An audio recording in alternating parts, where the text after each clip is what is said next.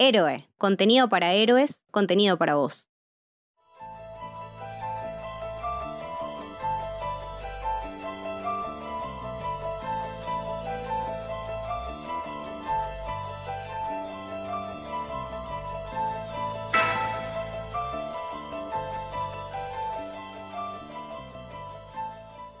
Bienvenidos, bienvenidas al Camino del Terror. Mi nombre es Mili y hoy estamos con el tercer episodio de este caminito. Vamos a hablar de El Exorcista, película elegida por Leti. Hola Leti, ¿cómo estás? Hola Mi, ¿todo bien? Y bueno, como hice en los otros episodios, en este obviamente no va a faltar la pregunta. Leti, me encantaría saber por qué elegiste El Exorcista. El Exorcista es mi película de terror favorita y la conocí no por el cine, sino por una historieta. Es una cosa rara, diferente. Em, cuando era chica solía pasar los veranos en la casa de mis abuelos. Y había muchas revistas, el Tony, D'Artagnan, viste, esas, lo que serían como las Pulp Fiction locales, que tenía las historias de Nippur de la Galle, el Inmortal. Y en un número estaba El Exorcista. Y le empecé a leer y me, me atrapó la historia, hasta que en un momento, en una viñeta, yo me acuerdo, patente, toda negra con amarillo, en la que se ven los ojos de ella toda desorbitada, ya poseída, sí. me pegué un cagazo padre, la tiré abajo de la cama y cada dos o tres días iba, me asomaba y me fijaba si estaba así. No la pude terminar de leer, me cagué toda. Pero a los poquitos años, cuando tenía, no sé, 11, 12, vi la película y me encantó y me vuelve la cabeza y cada vez que tengo la posibilidad de verla en cine la veo. Ya pude por suerte ver el estreno que hicieron con las tomas agregadas en el año 2000 y ahora estoy esperando para ir a verla de vuelta. No sé si cuando salga este episodio ya habrá pasado o no, pero estoy esperando porque es una película que disfruto un montón ver en cines, contrario a la gente que la vio cuando, las, cuando estrenó.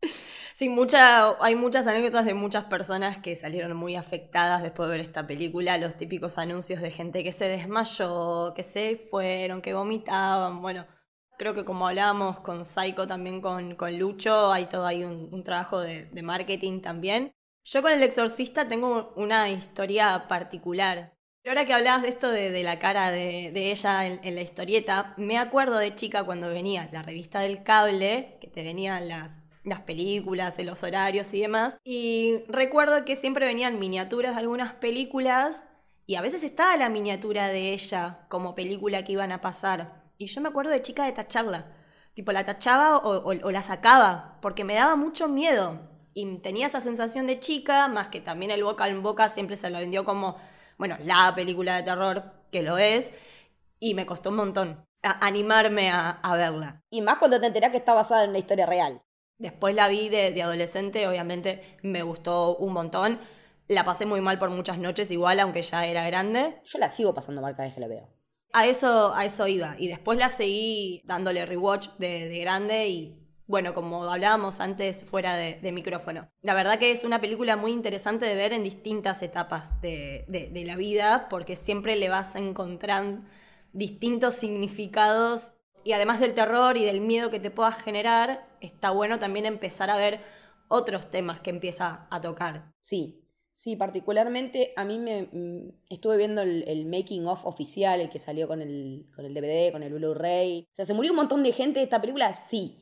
Pero Friedkin, el director, William Peter Blatty, que es el autor del libro y el guionista, y Linda Blair están vivos, así que como el central core de la peli están vivos y dan sus opiniones y sus experiencias, cuentan sus experiencias. Blatty dice en un momento que Bradbury la definió como una historia de amor, porque es un sacerdote que da la vida para salvar una niña a la que nunca conoció, porque solo conoció al demonio que la poseía. Me parece una definición hermosa y solo Bradbury te la puede dar. Siempre el optimista de la vida, Bradbury. Y sí, en relación a esto que decías de, lo lindo, como la definen en la película, la verdad que si uno ve un poco más o menos la filmografía de Freckins, es una de sus películas, de hecho, más positivas, aunque suene muy contradictorio, sobre todo por el final que es bastante esperanzador. La realidad es que en, en las películas de él, sus personajes per se van siempre en caída, siempre están mal y van de mal en peor ya sea desde la moral o desde cómo terminan y cómo se desenlaza toda la, historia.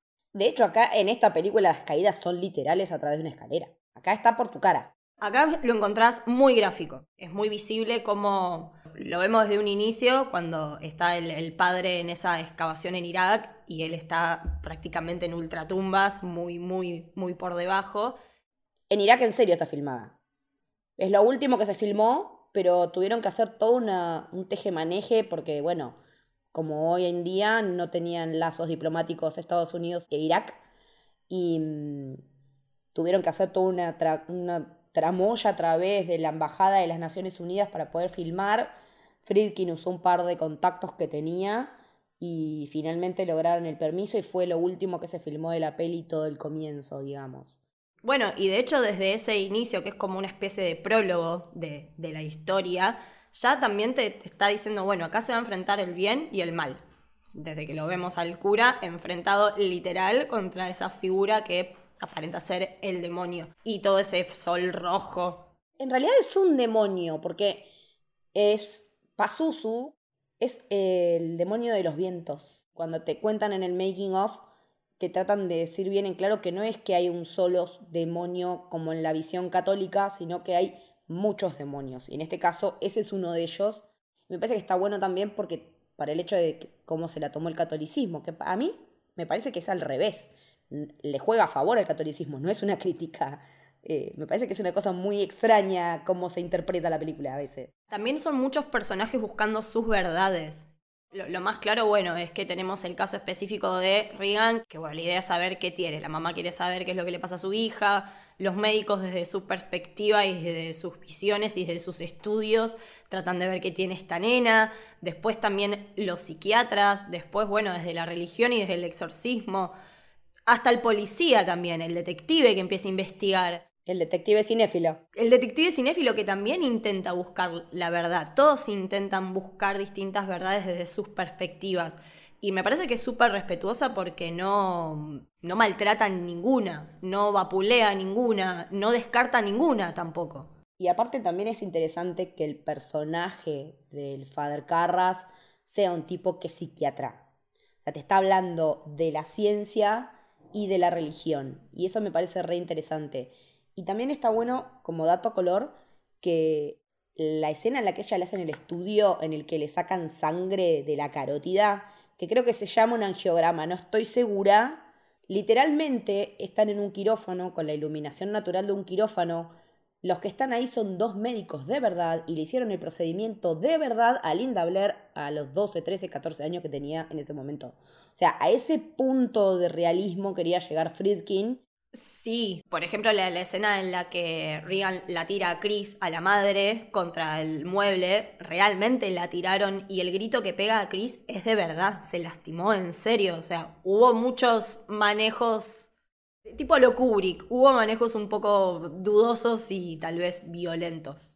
Pero bueno, también de hecho esto que vos hablabas de cómo se la definía y que es una película de, de amor hay un precedente ahí en la relación que tiene Regan con, con su mamá, de Regan con Chris, ¿no? Todo cómo desarrollan esa, esa relación y ese amor de madre e hija. Sí, son reunidas. Claro, que después también lo vemos con el padre Carras y, y su mamá. Son sí. dos historias de amor, de un hijo con su madre y de una madre con su hija.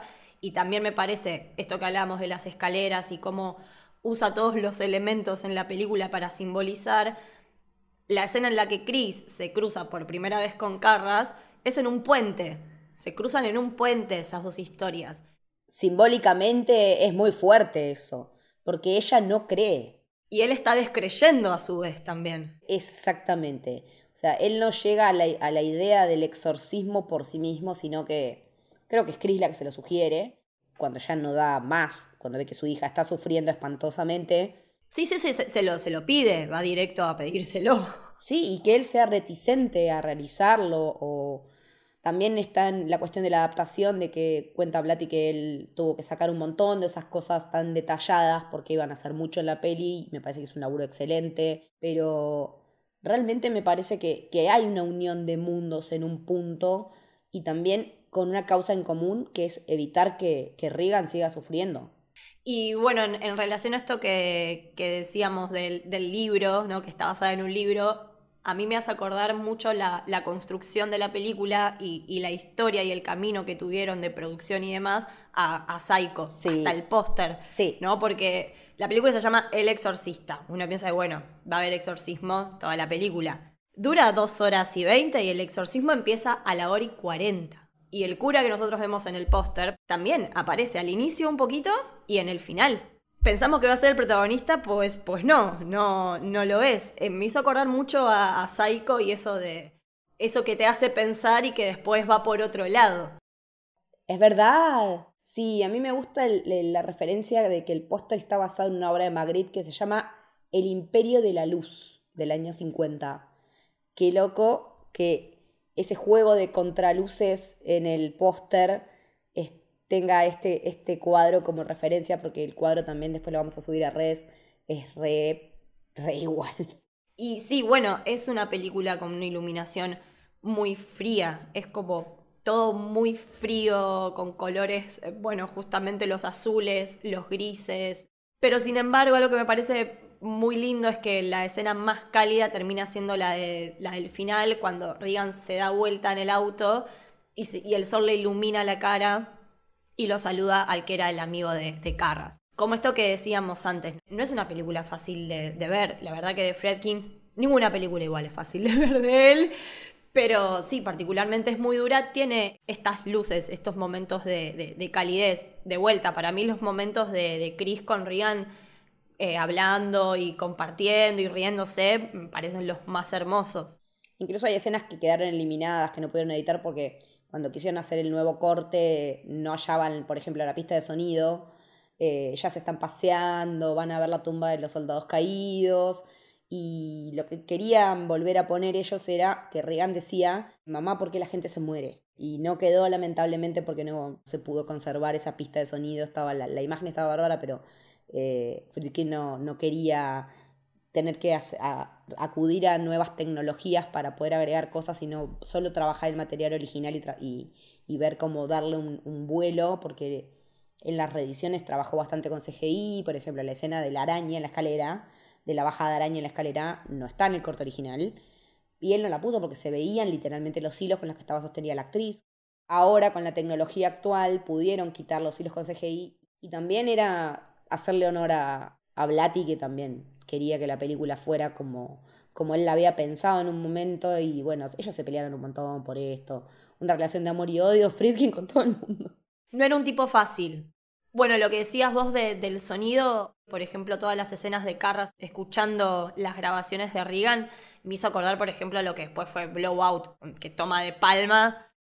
Eh, con respecto a que haya ganado mezcla de sonido, hay un dato que tira Friedkin que dice, la verdad, es que eh, cuando vi la versión en Blu-ray, escuché cosas que ni sabía que, había, que sonaban en nuestra película.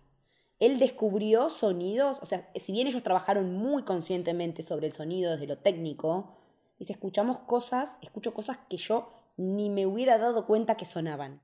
Bueno, sí, a mí me, me, pasaba esto, como decía antes, con la mezcla de sonido y bueno, que la música es emblemática, también es muy característica como la de Psycho, como la de Albert Rosemary, como que la escuchás y bueno. Y sabes a qué te remiten. Sí, sí, y de hecho no aparece mucho en la película, aparece en los, en los créditos, a la mitad, un poquito, y al final. Ya está. Pero bueno, la escuchás y sabes que es del exorcista. Pero sí, después todos los efectos de sonido y, y las mezclas, por ejemplo, cuando Merrin todavía está en Irak, y se encuentra bueno, con la estatuilla del, demonio y lo vemos tomando un brebaje de algo, también escuchamos ya desde ese momento el, golpe de algo que marca ahí algo y recién cuando él bueno, se levanta y se va, vemos que bueno, eran los herreros, que también está ese hombre ciego de un ojo, que también Fierkin tiene ese don de hacerte las escenas súper perturbantes. O sea, no está pasando nada malo, o sea, son dos personas trabajando, pero es terrorífico igual verlo. Sí, sí, sí, es un espanto, porque va, o sea, te sentí ya mal en todos los momentos. Y, y lo que tiene también es que eso se sostiene a lo largo de la película. No es que en algún momento decae, no decae nunca. Estás constantemente en tensión. Y eso también me parece que, que es el crear clima desde todos esos componentes que se dan en la escena y en la película como un todo, eh, que, que te hace cagar en las patas, literalmente.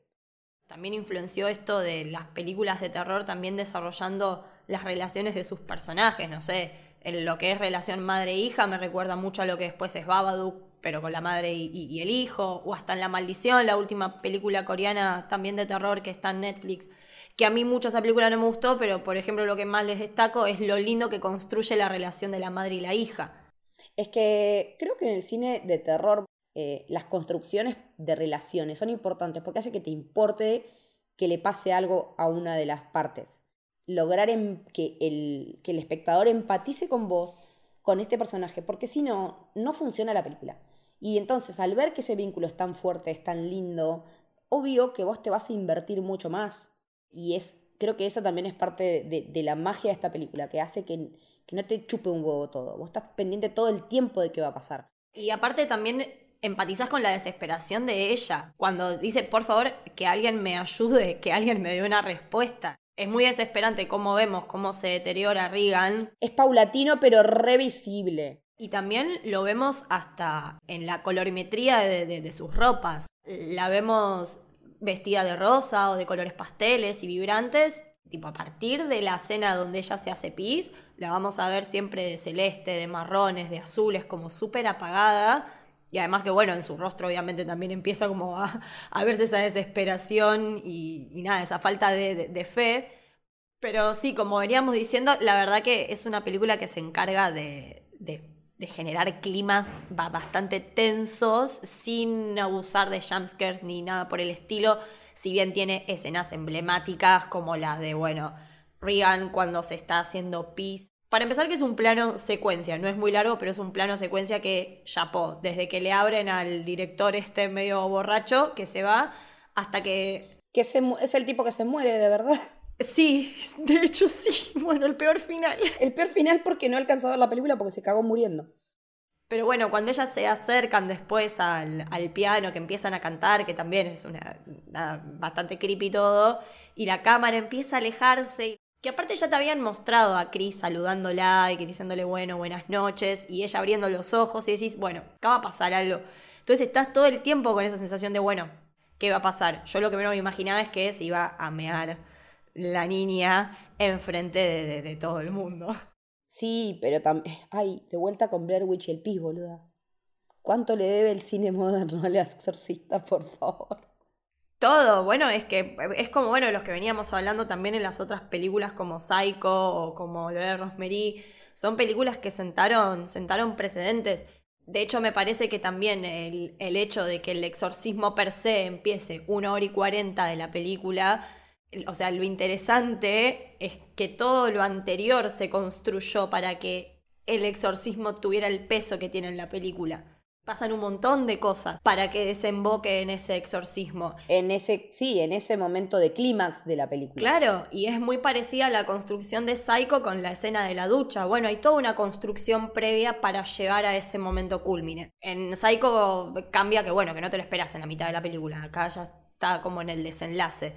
Pero bueno, es una construcción muy, muy consciente. Te desarrolla todas las relaciones, te desarrolla los personajes, te desarrolla todo el camino de la búsqueda de la verdad y a ver qué le pasa a esta nena. De la verdad y, y de la fe. También esa cuestión de.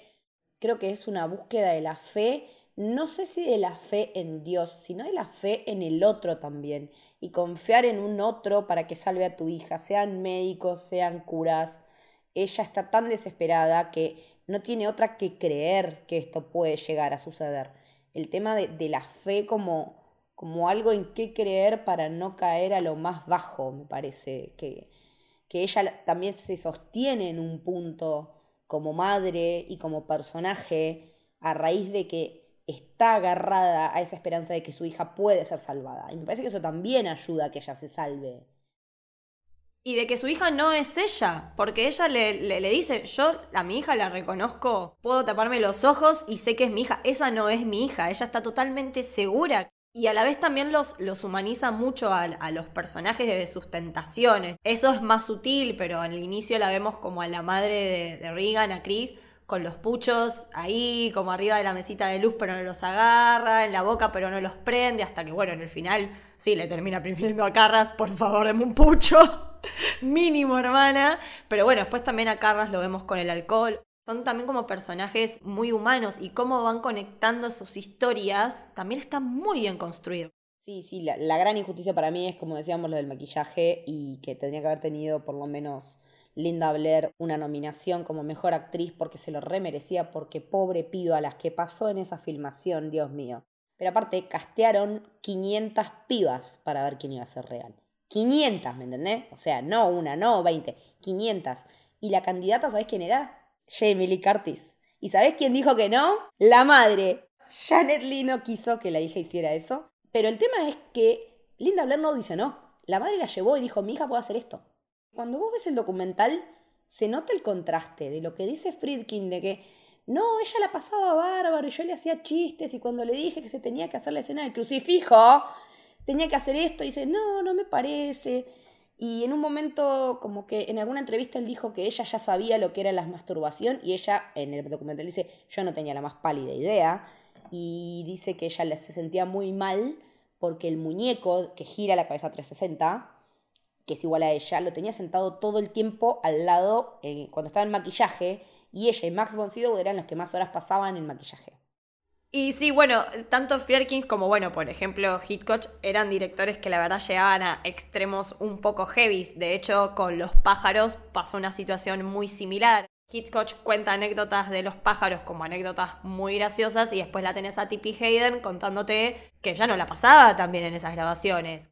Pero se nota igual que si es una película realizada con muchos efectos prácticos, algo que a mí me encanta ver y me alucina, es hermoso, es de las que, bueno, a veces con Camito solemos decir ya no se las hacen así. Bueno, sí hay alguien que sí. Friedkin en el documental dice, si lo puedo ver con el ojo, lo tengo que poder con la cámara.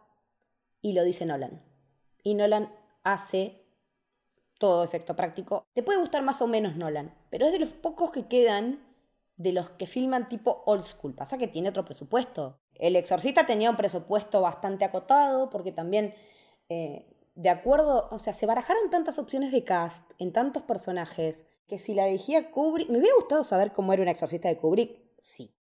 Pero también el hecho de que el estudio le quería encajar a Brando para hacer del Father Merrin, el personaje que hizo Max von Sydow. Y venía a ser el padrino Brando. Y lo que no quería Friedkin es que dijeran, uh, la nueva película de Brando. Él quería gente más desconocida, que después resultaron ser estrellas a raíz de esto, ¿no? Porque Max von Sydow, eh, Ellen Burstyn, que también es un papel que se barajó que lo podía haber hecho Audrey Hepburn o Jane Fonda. Sí, después la vemos en Requiem por un sueño, haciendo un papel muy parecido. Sí, es verdad.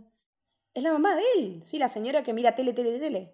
Para mí es un poco loco lo que le pasó a esa mujer, es como Olivia Colman, como que quedó un poco renegada de esos papeles de las madres sufridas y que lloran. Sí, Pero me encanta. No, sí, aparte, señora actriz. Y bueno, lo que decíamos, esto de los efectos prácticos, nos dieron grandes eh, escenas, pic, tipo de las que no te olvidas, de esas que trauman. La verdad que es una película con bastante jumpscare, bien hechos, bien construidos, están donde tienen que estar, funcionan y están bien. Es una película con muchas escenas muy, muy épicas. De hecho, bueno, después tuvimos Scary Movie que parodió varias de, ellas. Pero bueno, ya hablamos de Regan cuando se hace pis. A mí me, me, traumó muchísimo toda esa escena, tal vez por lo que dijimos antes, por la construcción en sí. Y por la sencillez de la escena. Porque es algo que es súper básico como mearse encima. No es ya el 360 de la cabeza, que es también otro momentazo, pero algo tan normal como hacerse pis, pero en esa situación, en ese contexto, returbina, es returbina. Después, bueno, cuando aparece la, cara del, demonio, que aparece una milésima de segundos. Claro, son esos, esos como inserts que ellos le llaman escenas, eh, planos subliminales le llaman lo, eh, Friedkin y, y Blatty que incluso esas eran pruebas de maquillaje. La, cara del demonio blanco era una de las primeras pruebas de maquillaje para Regan en forma de demonio. Hermoso. Y como no les gustó, que, porque lo que querían al final después era que parecieran heridas autoinfligidas. Entonces eso no funcionaba. Pero dijeron, funciona para acá. Sí, es, es, es icónica, como bueno, la que hablabas antes de ella bajando por las escaleras tenemos de vuelta el tema del descenso y de las escaleras. Y bueno, después para mí también todo lo que son los estudios médicos me parecieron fuertísimos. Aparte va de como de lo más sencillo a empeorando y cada vez son más invasivos y cada vez son más agresivos para con ella. Me parecen terribles.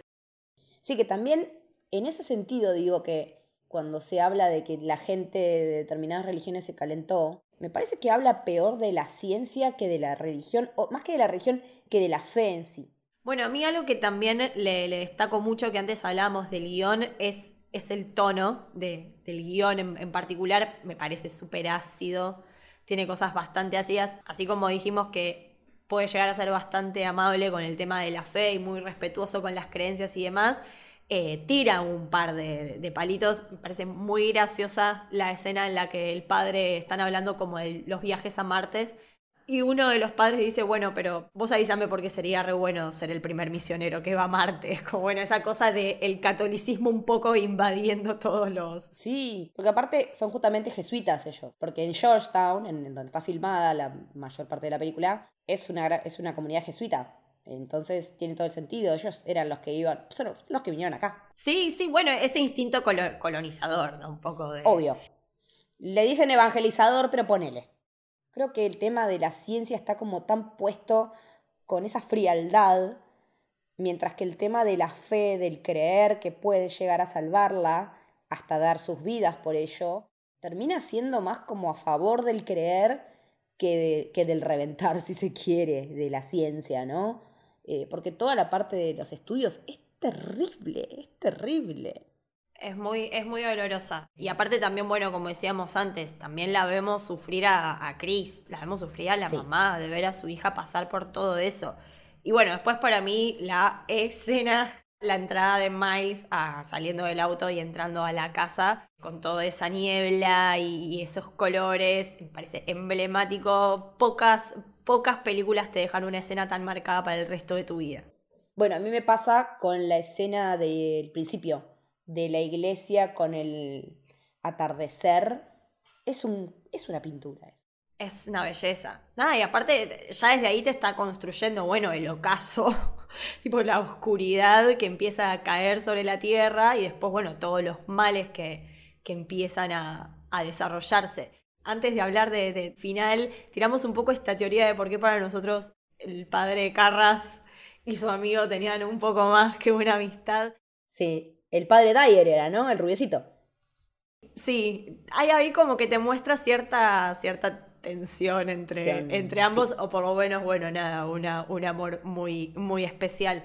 Y cuando están cantando también en la escena, cuando están ahí en la fiesta, yo lo, lo, puedo sentir de alguna manera. Pero Carras no está en la fiesta. Pero por parte de Dyer lo siento. Ahí a él, a él lo vi y ah, después. Ahí lo calé a él. Y después dije, esta relación, este vive con la madre. Que también la actriz que hace de la madre se murió al toque. Se murió también al poquito tiempo la abuela, del, el abuelo de Linda Blair, el hermano de Max von Sydow, gente de la, del, que trabajó detrás de cámara. En total nueve se murieron. Pero bueno, esto que también mencionábamos del final, que es bastante esperanzador y, demás, está muy conectado con lo que también mencionábamos del tema de, las escaleras. Las escaleras es un elemento que aparece todo el tiempo en la película. Bueno, donde claramente mueren dos personajes bastante importantes. Hasta también lo vemos en la alucinación que tiene Carras con su mamá. O sea, Carras imagina a su mamá, la ve y después la ve descender por las escaleras de un subte y encima arriba tiene un cartel que dice peligro, o sea... Y bueno, esto de es un director que usa mucho todos los espacios y todos los, los elementos. La escalera donde terminan descendiendo y donde Carras también cae, es de alguna manera desciende también. Y me parece muy lindo que su amigo cuando termina la película y está tomando ese camino, ve las escaleras y no toma ese camino. Va para otro lado y se encuentra con el detective. Una de las escenas que se agregaron y que el sonido es medio raro, eh, le dice, creo que este puede ser el comienzo de una hermosa amistad. Se escucha muy poquito porque hay muchos autos corriendo. Pero también es interesante lo que decías de las escaleras, que hoy en día son un punto turístico en Georgetown, en Washington, D.C., que también está filmado ahí porque Blatty estudió ahí y tenía una beca y a raíz de esa beca es que pudo escribir ese libro y para él tenía un valor eh, emocional muy fuerte filmar en esos lugares porque fue los lugares, fueron los lugares que lo inspiraron a escribir esta novela. Y cuando él lo cuenta, también lo cuenta muy emocionado. Y también es, es- es interesante la elección de las locaciones. El scouting de locaciones es- fue perfecto. Que él lo quería era situarla en Salem, Massachusetts, que sabemos que es el lugar de las brujas, qué sé yo. No, que sea un lugar completamente urbano y que te dé esa sensación de que no solamente pasan estas cosas en los pueblos. Y él lo quería centrar en un entorno urbano. Me parece que ese cambio le sienta, ese cambio, no, esa decisión le sienta muy bien a la película, porque te hace pensar que no es solamente la gente de las afueras, o que por ahí uno podría, desde el prejuicio, decir más inculta, o con menos acceso a cierta educación, sino que le está pasando a alguien en pleno lugar lleno de universidades. De hecho, esa, esa actriz. Claro, ella es actriz, tal cual. Claro, claro. Es que es una forma de también hacerte sentir a vos, espectador, desprotegido, porque te puede pasar. Exactamente, te, te lo hace más cercano. Te dice, a vos también te puede pasar esto, más relatable, si se puede, se diría, ponele. Súper, súper. Y bueno, lo que vos mencionabas antes de, de las relaciones de los curas y demás, Mm. también es, es algo muy, muy de su filmografía. Sus personajes masculinos, si bien es una masculinidad muy tóxica en la mayoría de sus películas, no es que él lo expone como si fuera algo bueno. No, no los pone como héroes a sus personajes. Son personajes súper grises. En esta película no, pero por ejemplo en Fresh Connection, la verdad que sus personajes son bastante dudosos. Bueno, en Cruising lo tenemos a Al Pacino haciendo de policía que se infiltra en la comunidad LGTB. Tiene un vínculo bastante. ver eso. Es buenísimo. Pero en sí, la verdad que él tiene una manera de representar las masculinidades con una perspectiva muy interesante a su vez te muestra sus toxicidades, pero también te muestra estas tensiones que hay a veces entre las amistades o entre ellos y demás. Pero nada, está, está bueno también esa dualidad con la, que, con la que te muestra a veces o con la que desarrolla a los personajes masculinos. Sí, sí, está, está bueno y esta peli está muy bien expuesto.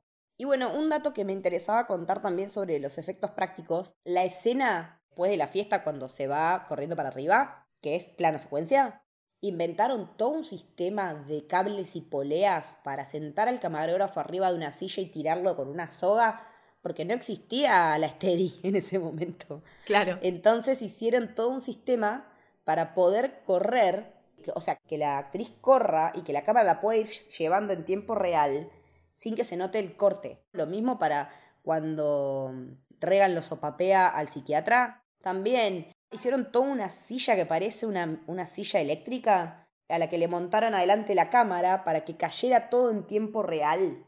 Realmente volteaban a la gente. No tenía límites este hijo de puta. Y así como dijimos, Alan Burstyn en esa escena que vos dijiste, se rompió la espalda y le quedó una herida crónica. Y después la parte de los efectos prácticos en sí de la cama y, y todo lo de revolear los objetos, todo eso también es de verdad. Todo es hecho a mano. Todo, cuando ves que se le rompe la tira a ella, con la que la tienen agarrada, Sí. eso también, cómo fueron haciendo para que la tela se desgastara y se cortara o se tenía que cortar. Es una locura los efectos prácticos que tiene. El, el maquillaje de Max von Sydow no puede ser porque yo lo vi en Star Wars en 2015, en episodio 7, ya viejo, con ochenta y pico de años, y lo comparás con cómo se ve en El Exorcista, y está igual. Le hicieron una, un avejentamiento perfecto. O sea, igual, igual está el tipo eh, a los 44 que a los 80 y pico cuando hizo Star Wars. Claro, y a su vez, la construcción de, bueno, de, de Regan poseída y ya siendo el demonio, además de que ya se volvió una imagen icónica, ¿no? La de la vemos en remeras, en un montón de lados, aunque a mí todavía me cuesta un poquito, eh, es aterradora, es terrible. Bueno, el famoso, el famoso ya se sabe que era sopa de arvejas con avena. El vómito. el vómito verde. Pero ella, pobrecita, tenía un caño acá que no podía cerrar la boca y entonces cada vez que tiraban la, tenían que hacer la escena a veces y veces ella estaba así, con la ojeta abierta, porque si cerraba, toda esa mierda se le iba, se la tragaba. O sea, a ese punto. Y cuando finalmente lo escupe a Carras, ella le tenía que pegar en el pecho y le pega en el ojo. Y la sensación de asco y de disgusto de él es de verdad porque no tenía que pegarle ahí. Y habían estado preparándose, probando con un muñeco así como objetivo dónde iba a ir el vómito. Y al final el vómito no fue donde tenía que ir. No, Y pobrecito. el chabón recaliente porque la piba le vomitó el ojo. No, bueno, es que habla mucho de, de esto, de cómo se construían las, la- las películas, y más cuando había poco presupuesto. La realidad es que son muy distintas en su trama, pero en su construcción vuelvo. Me hace acordar mucho a Psycho, películas con poco presupuesto que se tuvieron que agarrar de todos esos efectos prácticos que lo ves y, y te crees todo, porque bueno, esto que vos decías, ¿no? De- de los muebles que, que empiezan a moverse, de las cosas que se caen, de las cosas que se revolean, de las ropas que se rasgan, todo eso está acompañado con efectos de sonido y se vuelve todo más real porque toda la construcción está muy bien hecha, o sea, todas las aristas las hicieron bien. Sí, es que mm, será un maniático de mierda, freaking, todo lo que quieras, pero cada departamento laburó como perfecto, o sea, hizo lo que tenía que hacer, a qué costo, ¿no? También de salud mental de gente, me imagino, pero me parece que valió la pena en cuanto a cuando ves el, el producto final y aún su, su remasterización y sus nuevas escenas. Las nuevas escenas, el tema de los cortes fue muy conflictivo entre Blatty y Friedkin porque en realidad los cortes los hicieron porque los sugirió el estudio. Y primero Friedkin se hizo el loco, ¿qué me vas a venir a decir vos? ¿Qué hacer con mi película? Yo ya me gané un Oscar. Terminó cortando como el estudio quería. Se pelearon con Blatty, estuvieron tiempo sin hablar. Y después, bueno, como decíamos al principio, cuando decidieron hacer el reestreno en el año 2000, empezaron a ver, se fueron a la Warner, agarraron los archivos, empezaron a ver, a ver, a ver qué se podía agregar.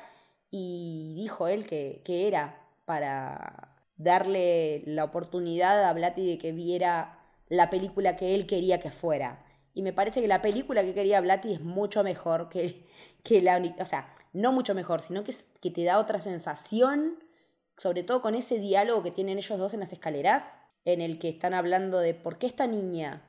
Y el padre Merrin le dice en un momento, porque en realidad puede ser vos, puede ser, puedo ser yo, puede ser cualquiera, porque lo que quiere este demonio es hacernos creer que Dios no nos va a amar, que no somos posible, que no somos seres que pueden ser amados por Dios. Esa escena está agregada, no es una escena original. Y el director le decía al guionista que le parecía redundante, que eso ya estaba dicho en la película, que estaba sobreentendido. Pero me parece que decirlo de esa manera, como se frasea, como lo dice el recontra mil capo de Max von Sydow, tiene otro peso. No es sobreexplicativo, me parece que es poner en palabras lo que vos sentís a lo largo de toda la película, pero por ahí no sabés qué es. Y cuando te lo dicen es, ah, esto. Y de esto se trata toda esta fe. Y aparte refuerza esto que decimos de es ella como pudo haber sido cualquiera. Exactamente, eso, que no es porque ella tenía algo especial, porque era una elegida, porque le había tocado, porque su familia, porque whatever. Más allá de que después, eh, en las secuelas que no vi, puede haber pasado otra cosa, o en la serie que sí vi, del 2016, que está muy buena, con Gina Davis haciendo de, de Regan, el demonio vuelve por su hija. Y ella se sacrifica, digamos, para que su hija no tenga que vivir lo que ella vivió. Sí, bueno, como es muy parecido también a como decíamos con Psycho, tuvo una serie de, de películas que continuaron la, la historia. Ni Leti ni yo la vimos, están los resúmenes en YouTube para el que le interese. Yo me la sé Sí. porque vi los resúmenes, la verdad que no, no me interesaba ver ninguna. Pero la serie está buena, ¿eh? Son solo dos temporadas, la cancelaron al toque, pero está buena. La serie vale la pena. Bueno, la de Chucky también me dijeron que estaba buena. A mí las películas de Chucky igual me gustaron. Ah, me encanta. Y la nueva me encantan. Pero la, la serie Sí. también me dijeron que, que estaba copada. Bueno, con todo esto de, de los efectos prácticos y demás, volvemos un, un poco a esto. A veces se, se extraña ver un poco más en cine este tipo de películas que te hacen entrar en la historia de otra manera al usar todos estos elementos y que todo quede tan real y tan natural. Eh, se, extraña un poco eso y bueno, El Exorcista merecía este, este episodio. Leti, muchas gracias por sumarte. Creo que ya abarcamos bastante de, todo lo que es esta gran película. Seguramente nos quedaron cosas afuera que las podemos seguir comentando por redes. Decinos dónde te podemos leer, escuchar. Me pueden leer en Twitter y en Instagram como Leticia-Haller. Me escuchan acá en Camino, me escuchan en Historias de una Galaxia Lejana, un podcast de Star Wars que hacemos con Santiago Besiuk. Pueden ir, ya que eh, mencioné a Nolan hoy, eh, a escuchar Testigos desde Memento, que es un podcast dedicado exclusivamente a Nolan. Y en casi todo lo que hagamos en héroe, básicamente. A vos, Mili, ¿dónde te podemos encontrar? Eh, a mí en Twitter como Dicilian con doble S guion de abajo. También a Camino del Héroe lo pueden seguir en Twitter como Camino Héroe y en Instagram como Camino del Héroe. A la productora que es la madre de Camino del Héroe como de tantos otros podcasts que también ha nombrado, ha nombrado Leti, lo pueden seguir en Twitter y en Instagram como Sos Héroe. Acuérdense que si les gusta el contenido que hacemos, pueden aportar a la, a la causa, son 200 pesos por mes. Y con eso acceden al Club del Héroe, que es un Discord exclusivo que tenemos, donde la verdad que la pasamos muy bien. Hablamos de cine, de películas, de anime, que también es algo que gusta mucho. Eh, así que nada, si les interesa, eh, pueden encontrar la data en las redes o nos escriben un mensajito y les ayudamos. Así que bueno, esto fue el Camino del Terror. Espero que les haya gustado.